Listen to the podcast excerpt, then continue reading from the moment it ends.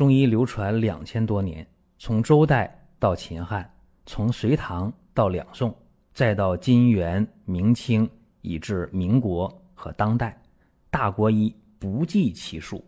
从理论也好，到实践也罢，值得学习的太多了。我们一起去寻宝国医。本期的话题啊，特别的有意思啊，讲讲土豆。土豆的名很多了，又叫马铃薯，又叫山药蛋。当然啊，这个制成品的话，那名就更多了。哎，你吃那快餐的话，叫薯条啊，薯角，对吧？哎，也有这个一些餐馆做那土豆泥等等吧，土豆饼。反正呢，大家说土豆是食物啊，这个没有问题，没有争议。但是土豆它还能够入药。在《本草拾遗》当中啊，说了土豆呢是味甘性平无毒的，有什么作用啊？健脾和胃、益气调中、缓急止痛、通利大便等等等等。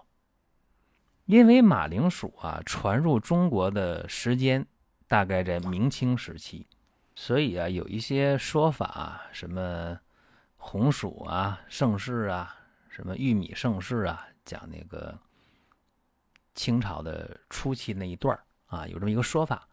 当然啊，因为这个马铃薯、土豆它传入中国的时间比较晚，所以呢，呃，记载它的书呢也都是成熟比较晚的，这也正常。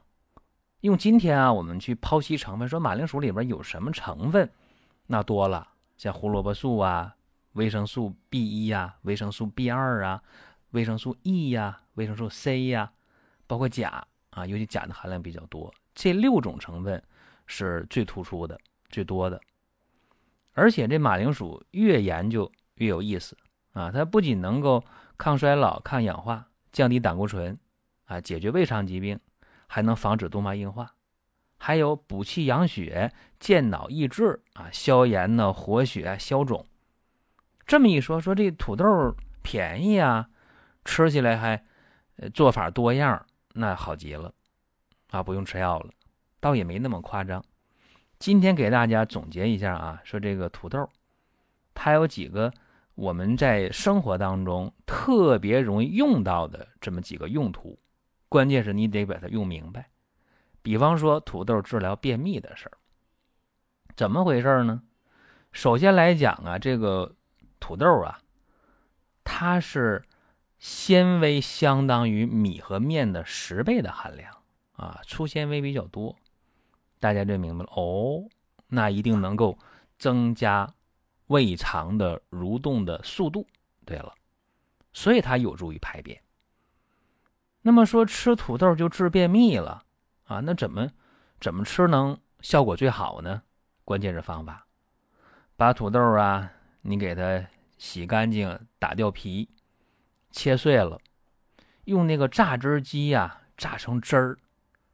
然后用那个细纱布啊，三成以上啊，给它搅成汁儿啊，把那汁儿搅出来，再把马铃薯的这个搅完的汁儿放到文火这个状态当中去给它煮，啊，煮到很粘稠的状态，开锅了，好了，可以关火。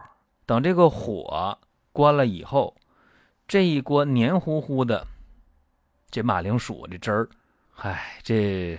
马铃薯有土豆了，来回转换挺费劲。那我下面就全都说成土豆了啊。这土豆这个汁儿啊，要给它降到什么温度呢？四十度以下。然后你给它加入蜂蜜，再去搅拌。然后呢，凉了之后装到干净的瓶里边，不用多啊，你就每天吃那一次，早晨空腹啊，睁开眼睛了空腹，你来两勺。或者说兑点水啊，温开水，嗯，空腹给它喝下去。我告诉大家啊，这个对于功能性的便秘，什么意思啊？没有器质性改变。你别说你有这个肠狭窄，你有肠梗阻，你先天性的那种肥大性的幽门狭窄，先天性的那种巨结肠，那不行。你得排除这些器质性病变。那么功能性的便秘，用这个方法效果还是很。很好的啊，包括呢，有人讲说，哎呀，那我一天呢早起空腹吃两勺不太管用，那你可以中午、晚上这两顿饭之前空腹，起码间隔半小时，跟那个午饭和晚饭，你再来两次，那效果就非常好了。而且你吃这个马铃薯熬这个汁儿加蜂蜜啊，它本身对你这个营养不良，对于贫血啊，对于呢缺乏维生素，包括运动量特别少的，刚才我也提这些人造成的大便干燥或者排便无力，效果也非常好。可是呢，我得提醒一下，这个马铃薯啊，那个发芽的最好不用。你说我非要用，那把那芽扩大范围给它给它挖出来啊。千万不要吃那发芽的，而且也不要吃那个绿皮儿，啊，这土豆你一打皮儿，下面那绿的那层一定要给它打干净，再往下打一层。另外还得唠叨唠叨蜂蜜的事儿啊，有一些蜂蜜你买的那个东西不靠谱，是勾兑的，当然会影响效果，这要注意。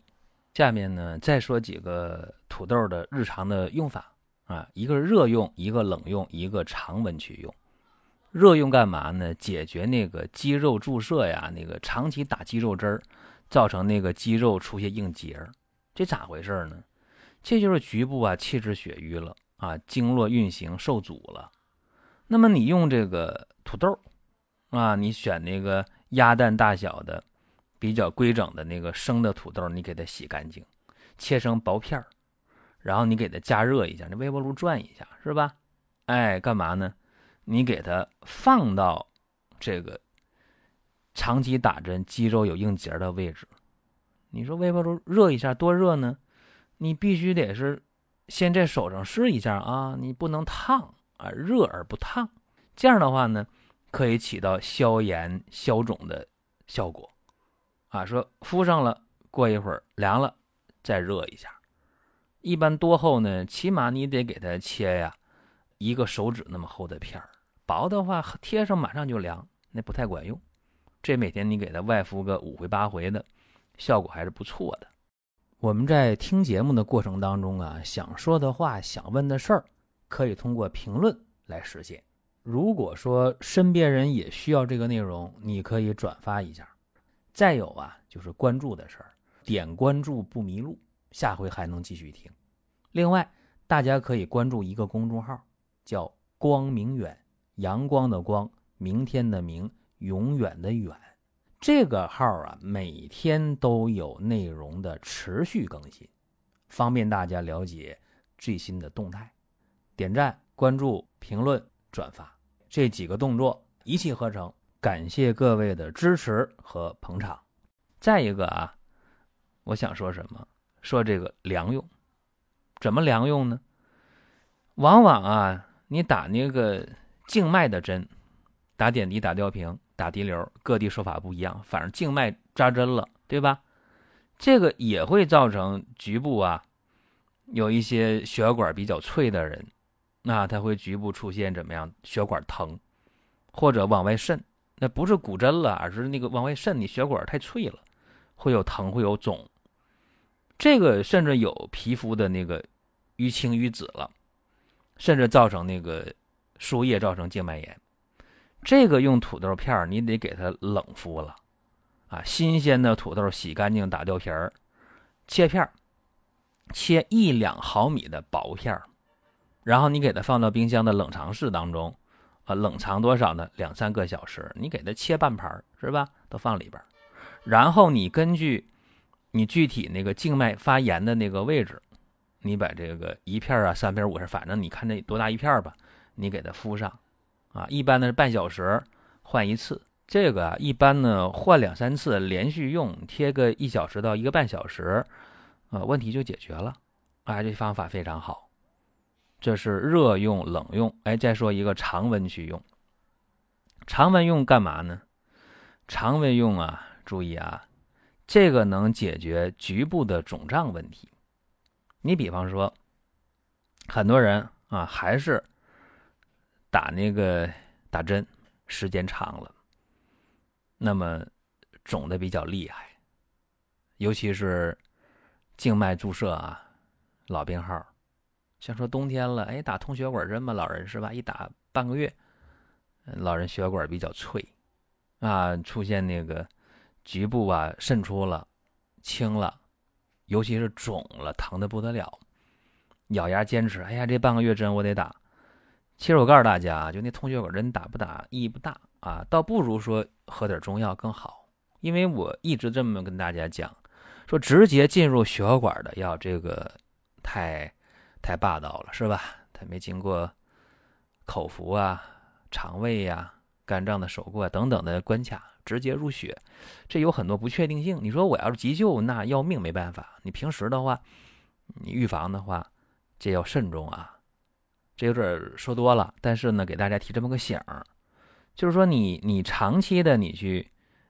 静脉的注射的话啊，局部渗出了，不光是青紫了，关键肿胀了，疼的不得了的。这时候啊，用土豆，还是洗净去皮，切薄片儿，一毫米到两毫米。然后你那不局部不肿了吗？那你肯定需要常规的消毒，常规的消毒，常规消毒之后，你用碘伏啊，用酒精都可以消毒之后。你把这个土豆片敷到肿胀的部位，这个啊，那就不是说每天敷那么一次了，那不管用。就是每次你给它敷上起码两个小时到三个小时，那怎么办？土豆片得掉啊，是吧？那你就得给纱布固定上了，土豆片往上一敷，然后纱布一固定，贴一次两三个小时啊，一天呢换两三次。这效果也非常好，因为这土豆啊，它里边含这个生物碱呢，它能渗到皮下组织，甚甚至呢能到血管，加快血液的流动。